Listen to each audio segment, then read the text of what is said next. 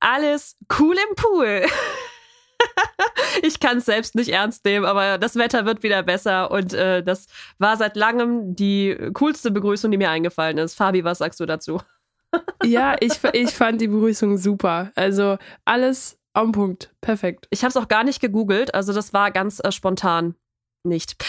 Ja, hallo da draußen zu einer neuen Folge ähm, Abgecheckt, deinem Berufswahl-Podcast. Wir begrüßen euch ganz herzlich. Ich bin die Jessie und ich bin Fabi. Und jetzt Neuerung. Jede Woche stellen ja. wir euch einen neuen Beruf vor in unserem Podcast. Genau, ab äh, ja, seit letzter Woche stellen wir euch tatsächlich jetzt wöchentlich ähm, neue Berufe vor, beziehungsweise heute ist es gar kein Beruf an sich, sondern eigentlich ein Studium, was wir euch präsentieren möchten. Aber das ist auch wichtig. Genau. Man muss ja irgendwie zu dem Beruf hinkommen. Und die Person ist halt noch nicht so weit, aber äh, hat es sich nicht nehmen lassen, uns hier mal ein paar Fragen zu beantworten zu dem Studium.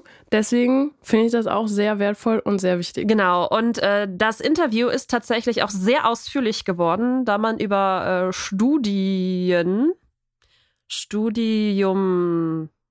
Studikas, Studi, Stu, Studis, Studiengänge. über Studiengänge sehr viel äh, erzählen kann, da das Prinzip Studium ja auch wahrscheinlich nicht allen von euch da draußen so bekannt ist. Ähm, ja, haben wir uns ein bisschen Zeit genommen und das Studium mal ganz exklusiv und intensiv vorgestellt.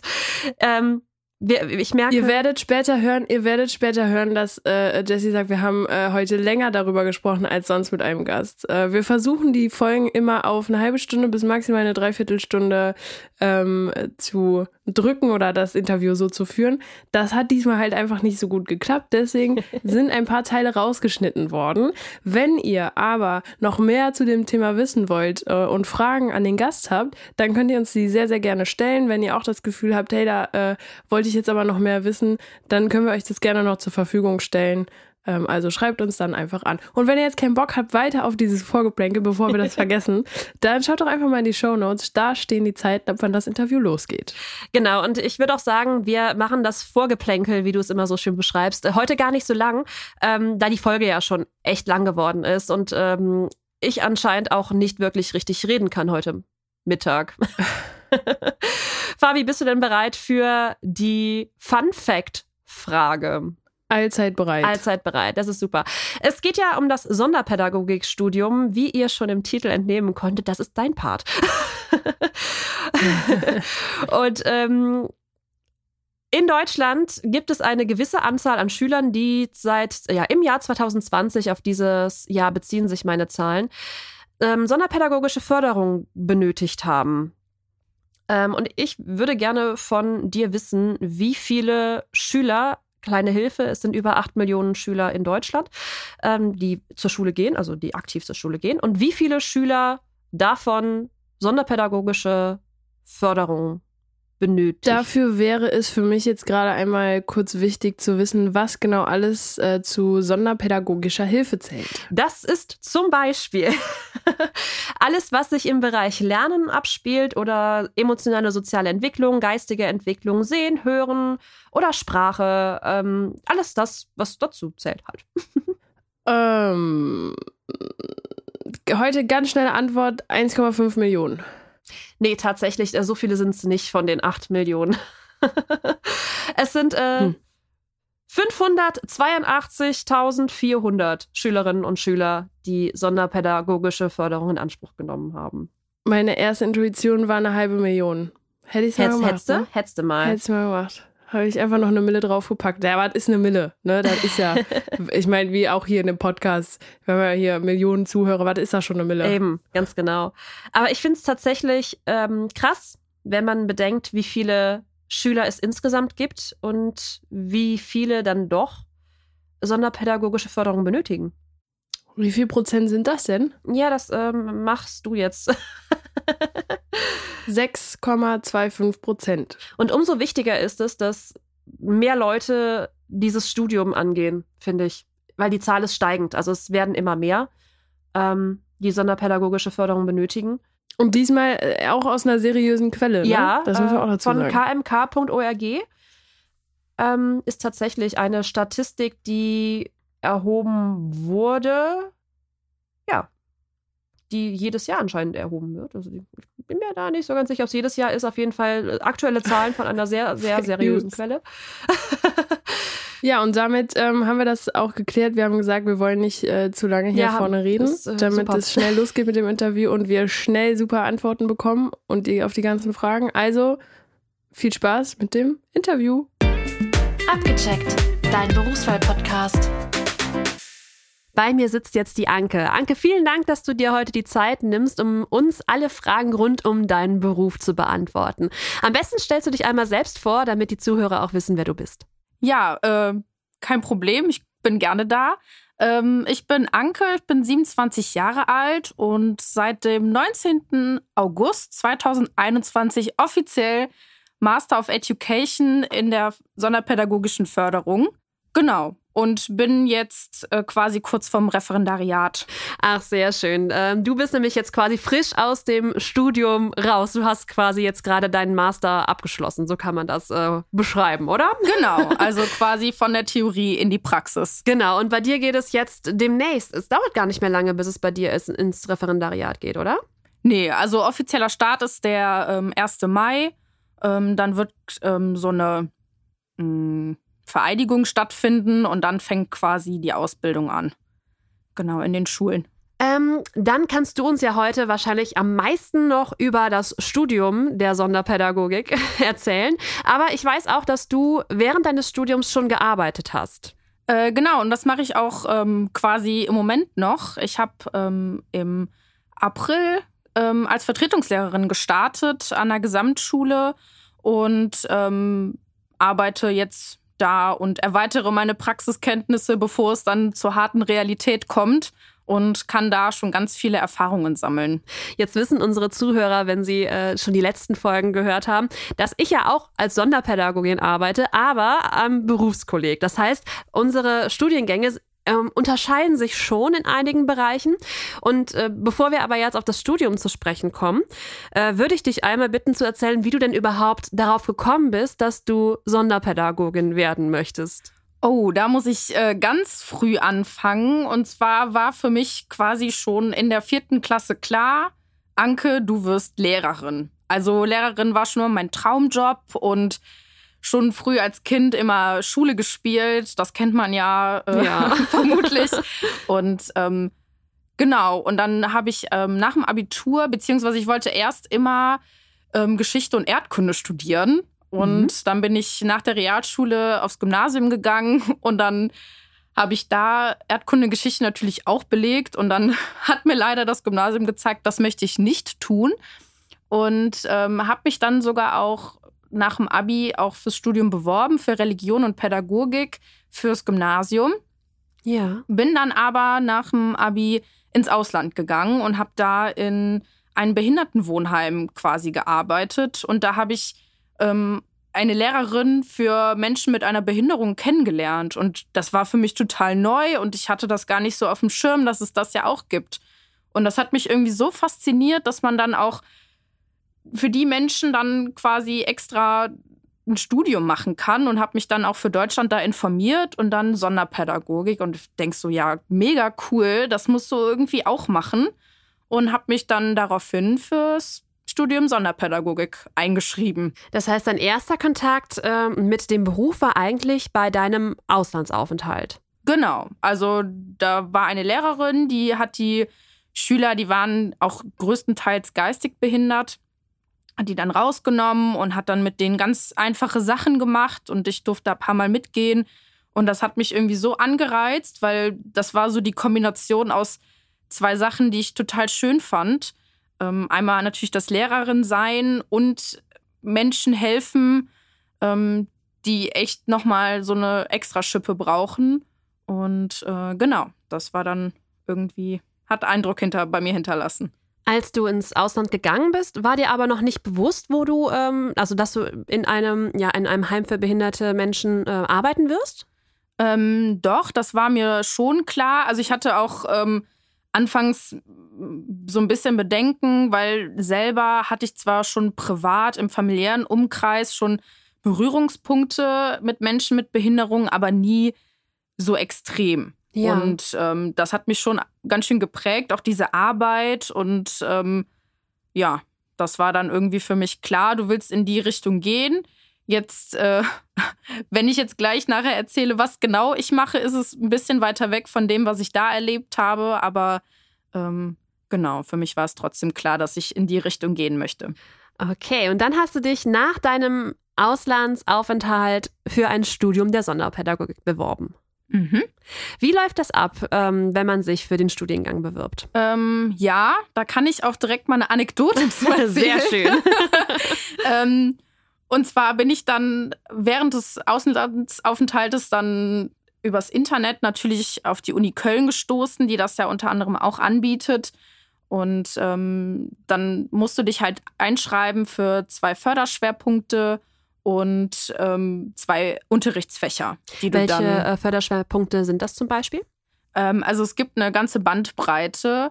Ähm, ich habe zum Beispiel jetzt den Förderschwerpunkt emotionale und soziale Entwicklung und Hören und Kommunikation. Mhm. Das klingt jetzt ganz schön lang und kompliziert, ähm, ist aber in dem Sinne emotionale und soziale Entwicklung ist halt für die Schülerinnen und Schüler, die ähm, quasi in ihrem emotionalen Entwicklung Probleme haben, Rückstände haben oder im Sozialverhalten Förderbedarf haben oder Unterstützungsbedarf. Ähm, und Hirn und Kommunikation ist in dem Sinne für Menschen mit ähm, einer Hörschädigung, sei es taub, äh, taube Menschen oder schwerhörige Menschen, die halt, ähm, beziehungsweise dann in dem Fall Schüler. Genau.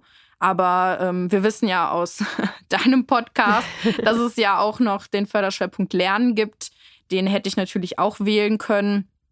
Oder auch den Förderschwerpunkt Sprache, körperlich-motorische Entwicklung oder geistige Entwicklung. Mhm. Genau, das wären so die Förderschwerpunkte, die man nehmen könnte. Zwischen denen muss man sich halt entscheiden. Also Pflicht ist entweder emotionale, soziale Entwicklung und Lernen. Also einen von denen muss auf jeden Fall dabei sein und der andere ist frei wählbar.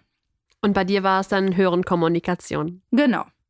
Und dann sagtest du noch, es gibt noch ähm, ja, Schulfächer, die man dazu wählen muss.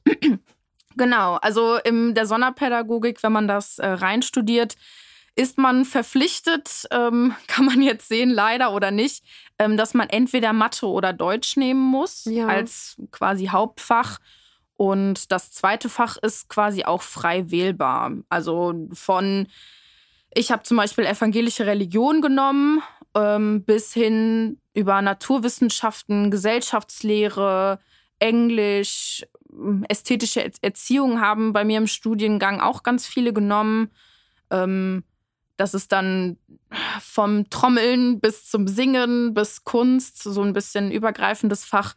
Ähm, genau, aber ich habe Deutsch und evangelische Religion gewählt. Und das sind dann auch die Fächer, die du am Ende dann unterrichten würdest. Genau, also ähm, wenn man jetzt mal so da drauf blickt ähm, und wahrscheinlich jetzt ein, äh, eine Lehrerin oder ein Lehrer in der Förderschule fragen würde, was für Unterrichtsfächer er mal studiert hat und was er jetzt tut, ähm, muss man da, glaube ich, äh, sehr flexibel sein, weil man da quasi Mädchen für alles ist. Ja.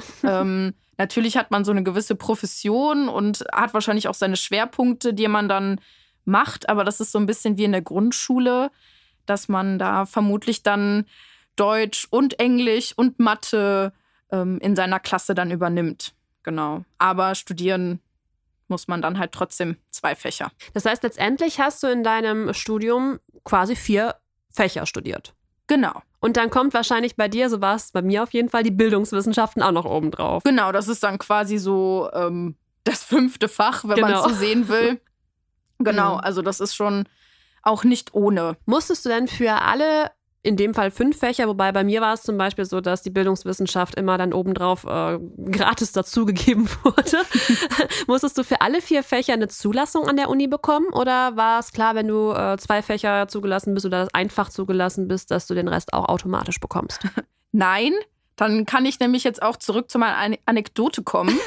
ähm, ich habe mich nämlich so, ähm, naja, naiv würde ich es jetzt vielleicht nicht nennen, aber vielleicht auch so euphorisch wie ich war, habe ich mich eingeschrieben für die Fächer. Und äh, ich glaube, Bildungswissenschaften ist, glaube ich, wirklich automatisch dabei. Das, da müsste ich jetzt auch ehrlich gesagt lügen. ähm, ob man sich dafür extra bewerben muss. Aber ich bin dann, ähm, hat man dann in diesem Online-Portal bekommen, sie sind zugelassen für den Förderschwerpunkt ES und für den Förderschwerpunkt HK und Deutsch. Ja. Oder beziehungsweise, ich glaube, bin dann für evangelische Religion erst zugelassen worden und denk so, ja, cool, drei Fächer, das reicht ja. bin dann zur Einschreibung nach Köln gefahren und dann meinte die nette Dame so, ja, wo ist denn ihr viertes Fach? Ich so, wie viertes Fach? Also für mich war das irgendwie, habe ich mich nicht gut genug informiert, um dann vorher zu wissen, dass man eben Mathe oder Deutsch nehmen muss. Ja. Und dann bin ich halt hin und dann, ich so, ja, das habe ich jetzt leider nicht. Und dann hat die junge Dame mich, die mich dann da betreut hat, ähm, mich leider nach Hause geschickt und gesagt, ich kann Ihnen so leider nicht die Zulassung geben, beziehungsweise Sie einschreiben, weil Sie brauchen dieses Fach noch. Und ja, dann versuch mal in der Universität zu Köln noch in Deutsch oder Mathe reinzukommen, nachträglich. Ja. Ich habe es natürlich übers Losverfahren versucht, kläglich gescheitert, sodass ich dann ein Semester warten musste, bis ich dann starten konnte. Natürlich dann mit viel mehr Wissen und dass ich dann vier Fächer brauche und nicht nur drei. Galten denn die drei Zulassungen, die du schon hattest für das nächste Semester automatisch oder musstest du dich komplett neu bewerben? Ich habe mich komplett neu beworben, ja. Ja, ich, also kenne ich es tatsächlich auch, dass diese äh, Zulassungen immer nur für das Semester gelten, in dem man auch zugelassen ist. Und wenn man es dann nochmal probieren möchte, weil man etwas vergessen hat oder weil es bei einem Fach vielleicht auch nicht geklappt hat, dass man dann komplett von vorne wieder sich bewerben muss und äh, hoffen muss, dass der NC dann äh, reicht. Genau, das ist halt dann auch so ein bisschen äh, das Problem gewesen. Ähm, ja, dass man da halt leider auch nicht mehr dann so gut nachrutschen konnte, weil es halt eben auch gerade Deutsch halt total überlaufen war. Ich wollte es dann erst mit Mathe versuchen, aber selbst das hat leider nicht funktioniert. Aber dann im zweiten Anlauf war es dann gar kein Problem mehr. Dann hattest du deine vier Fächer und konntest dein Studium beginnen. Genau, dann war dann alles äh, gut, war ich gut genug informiert, um dann starten zu können. Sehr gut. Und wie äh, verläuft dieses Studium? Erzähl doch ganz kurz, ähm, wie, ja, welche Teile man erfüllen muss, äh, wie intensiv man vielleicht auch die einzelnen Fächer, weil vier Fächer ist viel, mit Bildungswissenschaften dazu sogar noch mehr mit fünf Fächern.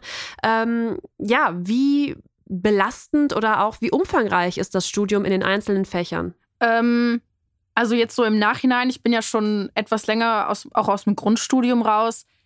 Es war gut machbar. Also man muss sich das auch so vorstellen. Ich meine, du hast jetzt zum Beispiel auch für die fürs Berufskolleg gemacht. Da ist zum Beispiel das Fach Deutsch viel intensiver. Mhm. Also ich habe quasi die das Studium ja nicht gleichwertig, aber so eine Mischung aus Grundschule und äh, Hauptreal Gesamtschule ja. absolviert. Das heißt, ähm, bei mir fallen einige Module weg, die halt jetzt die Leute fürs Berufskolleg oder fürs Gymnasium machen mussten, musste ich nicht machen. Mhm.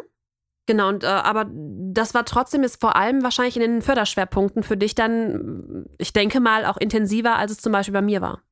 Mm, vermutlich. Ähm, also man fängt ja im, im Bachelorstudium ganz einfach mit den Basics an. Also da hat man auch erstmal ganz viel Hintergrundwissen, auch zum Thema, ähm, also zu dem Begriff Behinderung, weil das einfach total wichtig ist, darüber auch informiert zu sein und sich damit auch einfach mal auseinanderzusetzen, ähm, was das eigentlich bedeutet und auch sich selber da so ein bisschen reinfuchsen, was es auch alles für Theorien gibt und also ganz, ganz, ganz viel Hintergrundwissen und auch erstmal total basic. Da war auch nicht viel von, ähm, wie unterrichte ich, sondern erstmal nur, dass man Grundlagen hat und dann eben auch in den Förderschwerpunkten die emotionale Entwicklung der Schüler oder im Hören und Kommunikation haben wir zum Beispiel auch erstmal gelernt, wie überhaupt Sprache sich entwickelt, wie das Hören sich entwickelt und äh,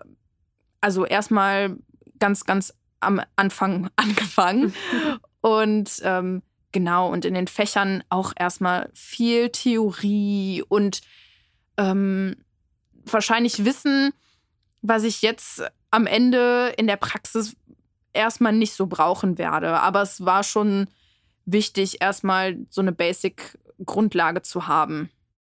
So ein Studium ist ja generell sehr theoretisch. Mhm. Jetzt äh, kenne ich die Antwort zwar schon, aber wie sieht es denn in der Praxis aus in deinem Studium? Ähm, wie, wie meinst du das jetzt? Äh, wir hatten zum Beispiel Praktika, die wir erfüllen mussten, damit äh, wir überhaupt äh, entweder zugelassen wurden oder ja, die wir zwischenzeitig zwischen den, ja, zwischen den Modulen in, erfüllen mussten. Ach so, ähm, ja, also eigentlich hätte man auch so ein Eignungspraktikum machen müssen. Mhm. Ähm, habe ich damals ehrlich gesagt nicht gemacht. Und dann habe ich von dem Glück profitiert, dass gerade als ich angefangen habe, das war glaube ich 2015 mit dem Studium, ähm, kam so ein Umschwung, dass man ein Eignungs- und Orientierungspraktikum gemeinsam macht. Das Ah, heißt, okay. Mhm. ich glaube, das waren dann fünf Wochen, die du dann während deines Bachelorstudiums einmal machen musst an einer Schule. Mhm. Also das kann in meinem Fall an einer Förderschule sein, das kann aber auch im gemeinsamen Lernen sein, also sprich in der Inklusion,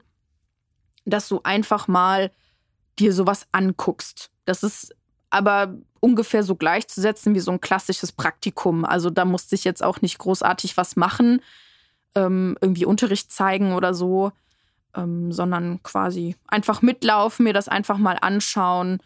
Ähm, ich musste zwar auch dann so einen Bericht schreiben, so was ich gemacht habe, Ja. was gut lief, was nicht gut lief. Genau, das ist quasi im Bachelorstudium so. Jetzt muss ich kurz überlegen. Genau, und dann gibt es noch ein Berufsfeldpraktikum. ähm, ich ich glaube, das musstest du ja bestimmt dann auch machen. ja, genau. Mhm. Ähm, das ist halt dann, was du eben nicht in der Schule machen sollst eigentlich, sondern ähm, in einem anderen Berufsfeld. Ich habe es dann in dem Sinne trotzdem an einer Schule gemacht. Ich habe aber eine Motopädin begleitet, die an einer Grundschule gearbeitet hat und konnte so dann auch einen anderen Berufszweig mir mal anschauen. Wollte aber nicht irgendwie dann doch ganz weit weg von Schule, sondern konnte so ein Zwischending machen. Ja, gerade wenn man sich auch sicher ist, dass man in die Schule möchte, ist das natürlich dann auch ähm, sinnvoll, das Praktikum trotzdem in einer Schule zu machen, wenn es auch ein anderer Bereich ist. Genau. Ähm, jetzt hattest du schon gesagt, äh, im Bachelor und im Master. Ich glaube, da müssen wir auch noch mal drauf eingehen, Ja. weil das Lehramtsstudium, ähm, so viel ich weiß, sogar deutschlandweit, ist ja überall in Bachelor und Master mittlerweile aufgeteilt und ist nicht mehr im Staatsexamen, ähm, wie es vorher mal war.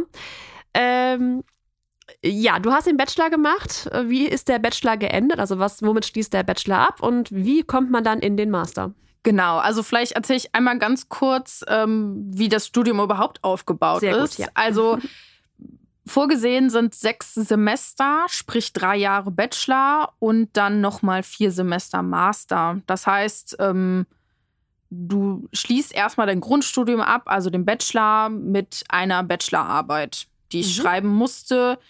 Ähm, genau, das ist diese Examensarbeit, die man, glaube ich, dann vorher immer schreiben musste, ist das dann ähm, auch so eine etwas größere Hausarbeit, würde ich das jetzt mal nennen. Und die wird dann halt bewertet. Und wenn du das alles gut geschafft hast, dann kannst du dir, kannst du dich dann Bachelor auf Arts nennen. Bei uns war es tatsächlich schon äh, Bachelor of Education. Ähm, Okay, also ich müsste ich jetzt ehrlich gesagt lügen. Ich glaube nicht. Bachelor of Arts ist es, glaube ich. Okay, ich suche gleich nochmal meine Zeugnisse aus. Die liegen hier irgendwo Ja. im Ordner. da muss ich mal nachgucken. Ich bin mir ziemlich sicher, dass es bei uns schon der Education war, aber interessant, dass das eventuell in, in Sonderpädagogik dann anders ist. Ähm, aber dann hattest du deinen Bachelor. Mit, äh, mit Abgabe der, mit Abschluss der Arbeit, der Bachelorarbeit, war der Bachelor abgehakt. Genau. Und dann bewirbst du dich eigentlich auch schon während des Bachelorstudiums ähm, für den Master. Und das ist eine ganz wichtige Information, weil das war mir äh, zwischenzeitlich auch nicht bewusst. Ähm, der Master ist ja eigentlich Voraussetzung, dass man überhaupt als Lehrer arbeiten kann. Und trotzdem, wenn man den Bachelor abgeschlossen hat, muss man sich nochmal dafür bewerben. Ja, genau. Also im Endeffekt muss man dann halt gucken, ähm, wie viele Punkte man, also man kriegt ja so Credit Points für abgeschlossene Module. Und ähm, wenn du da zum Beispiel dein, deine Prüfung abgeschlossen hast in einem Modul, kriegst du dafür Punkte. Und wenn du eine gewisse Anzahl erreicht hast, darfst du dich für den Master bewerben. Genau, und das ganz, ganz wichtig.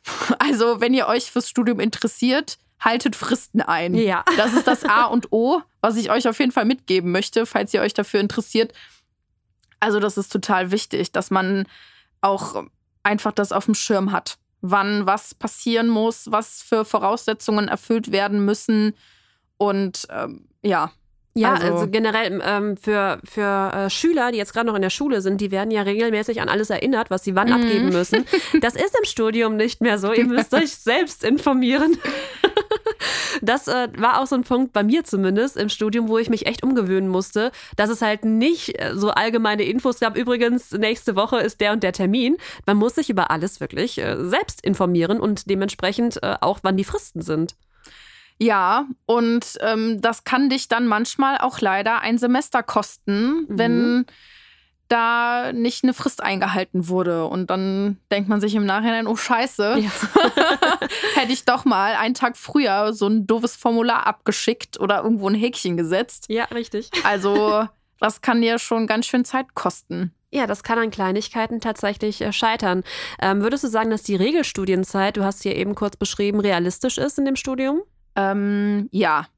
Also für einen Bachelor würde ich das schon so sehen. Also zu meiner persönlichen Studienzeit, ich habe viel gearbeitet nebenbei und das war schon machbar. Also ich kann euch auch nur raten, macht es nicht so wie ich, lernt immer frühzeitig und fleißig. Und wenn man sich gut die Zeit einteilen kann, dann ist das auch echt machbar.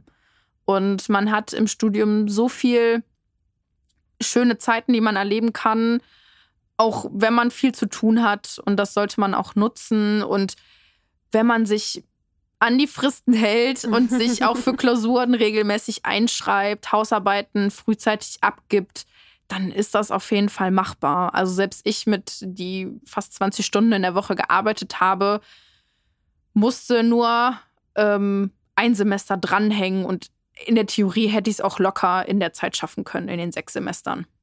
Das äh, Thema Regelstudienzeit ist an der Uni ja sowieso ganz, äh, ein ganz großes Thema. Also gerade in Köln, ich war ja auch in Köln, ähm, wir hatten jetzt, also bei mir war es zumindest so, dass bei mir jetzt auch der Aufwand während des Studiums jetzt nicht so erheblich war, dass ich gesagt hätte, okay, ich kann jetzt nicht nebenbei arbeiten gehen. Was aber immer ein Thema war, ist, dass man rechtzeitig in die Kurse reinkam, die für sein Semester auch vorgesehen waren. Äh, da muss man sich ja auch für, in Anführungszeichen, bewerben. Man sucht ja seinen Stundenplan sich quasi selber aus. Ähm, und teilweise waren die Kurse so schnell voll, dass man nicht im zweiten Semester auch die Kurse fürs zweite Semester machen konnte.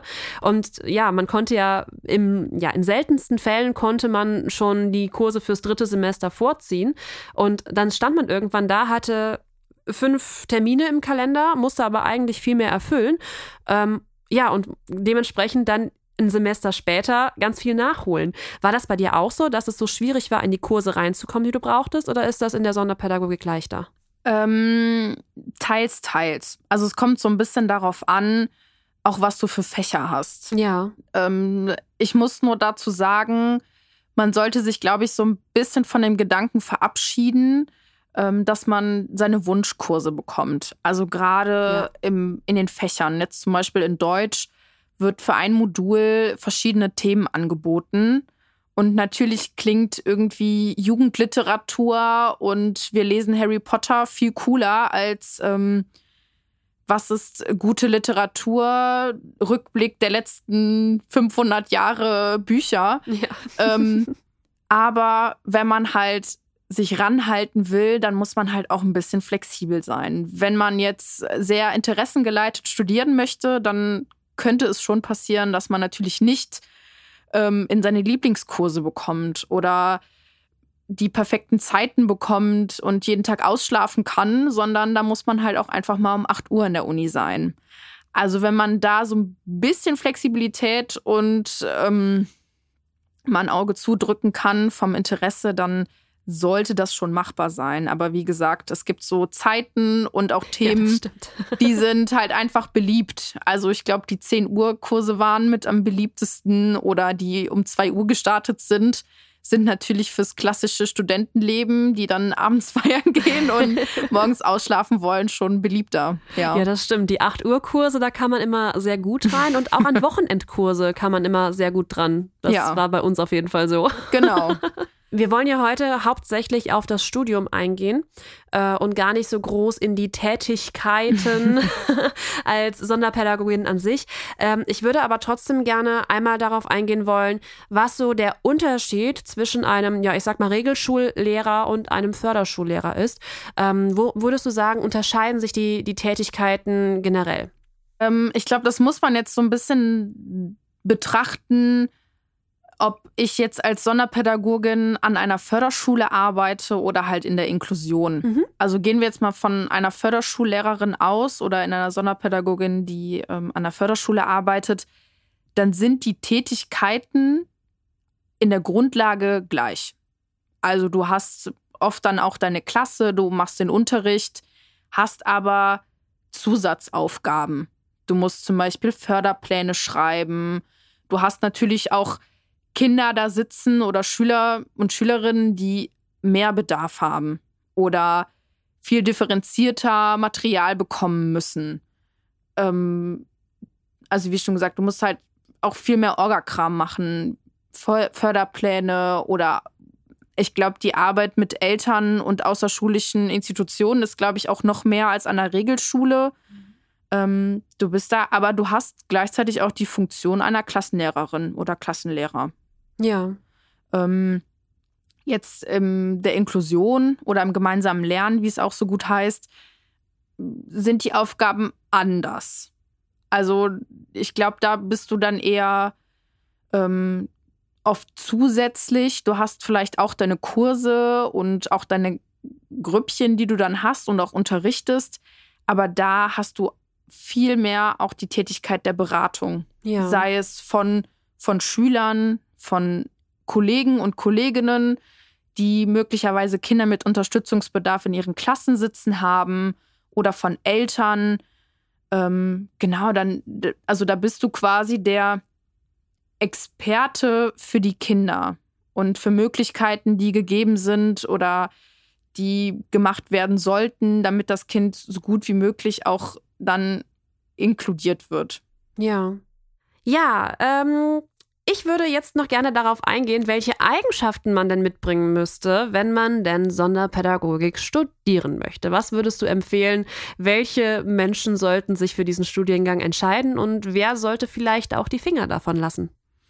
Mm, Also sagen wir mal grundsätzlich fürs Studium, das äh, haben wir ja auch schon im Vorfeld oft genug anklingen lassen. Du musst ein Stück Selbstständigkeit mitbringen. Also, wie schon gesagt, mit den Fristen einhalten, das ist dann schon so eine Hausnummer für sich und sich selbst zu organisieren, das ist äh, schon wichtig. Und wenn du das schon mitbringst, ist schon ganz viel getan.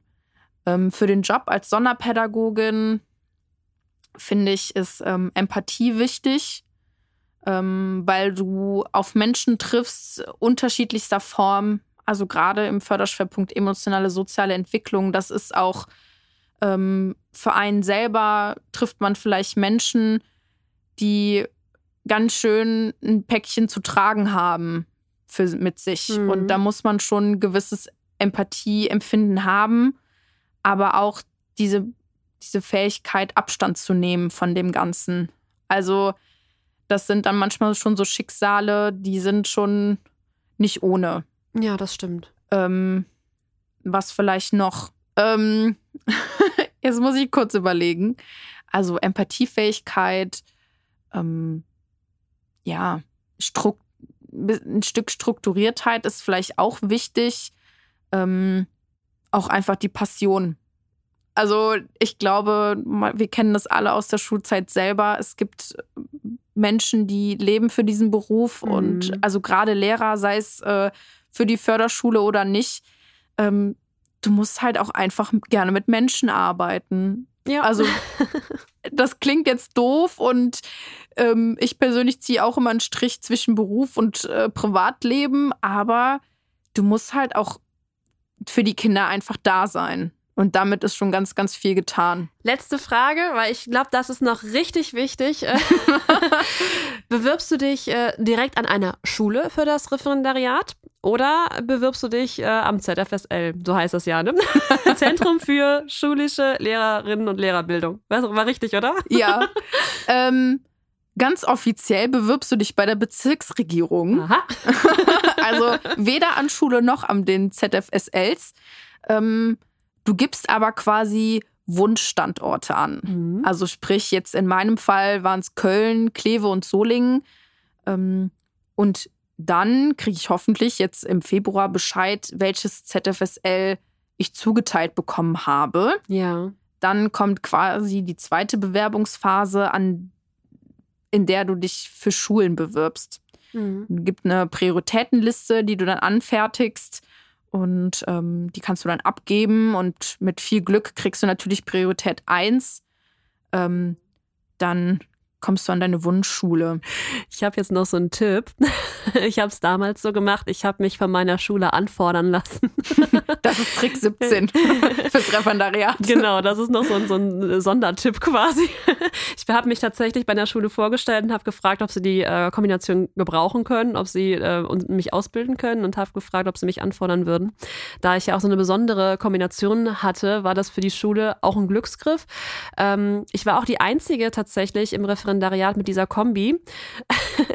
und eine Freundin von mir hat äh, das ähm, ZFSL in Solingen zugeteilt bekommen und sie wollte aber unbedingt nach Köln und ich wäre die einzige Person gewesen, mit der sie hätte wechseln können. Aber da ich ja meine Schule schon hatte, ging das nicht.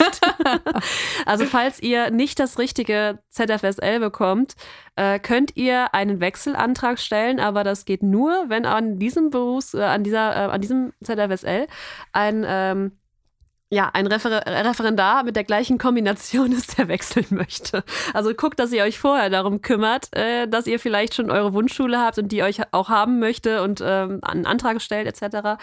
Und das wäre jetzt auch noch so eine Frage, äh, ob das bei euch auch jetzt noch so ist, das Thema Sozialpunkte. Ja. Man kann es ja doch so ein bisschen noch beeinflussen. Ja, dann, äh, also wenn ihr jetzt nicht gerade schon vor der Hochzeit stehen solltet, ist das schon mal ein großer Punkt, der euch helfen könnte. Genau, aller vorher heiraten. Oder Kinder kriegen. Oder Kinder das könnt ihr kriegen. euch jetzt überlegen. ähm, genau, also Sozialpunkte helfen einen schon sehr. Und wenn man sich jetzt bewirbt und vielleicht sogar schon eine Familie hat, dann ist man eigentlich relativ sicher, Hm, auch die Prioritäten zu bekommen, die man gesetzt hat.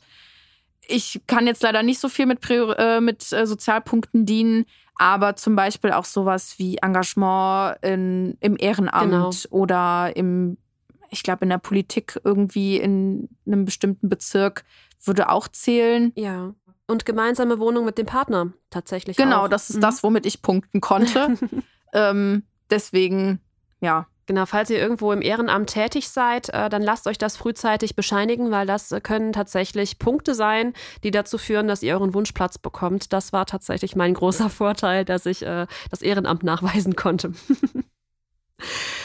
Liebe Anke, ich danke dir ganz herzlich dafür, dass du dir heute die Zeit genommen hast. Das Interview ist tatsächlich länger geworden als äh, andere Interviews. Das liegt an unseren Professionen. Das liegt also ich meine, du bist ja daran, auch ja. Expertin in dem Gebiet in gewisser Form. Da äh, hat man immer mehr Rede. Das stimmt, wenn man sich so auch austauschen kann, ob es da Unterschiede gibt und man vielleicht auch die ein oder anderen äh, Tipps und Kniffs, Kniffs, Kniffe, Tipps und Kniffe, ja, äh, Deutschlehrerin, ne? Ja, man kennt's. Wenn man halt da so ein paar ja, Tricks hat, dann kann man ja sich auch austauschen und äh, auch den Hörerinnen und Hörern äh, Hinweise geben.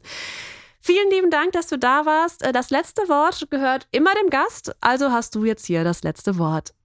Ja, vielen Dank, ähm, dass du mich jetzt hier auch eingeladen hast in den Podcast. Ähm, ich fand es jetzt total spannend, auch mal ähm, vielleicht aus einer Sicht zu erzählen, die noch nicht so ganz ähm, sein ihr Ziel erreicht hat. Ähm, genau, und ähm, vielen Dank und äh, auf Wiedersehen. Abgecheckt, dein Berufswahl-Podcast.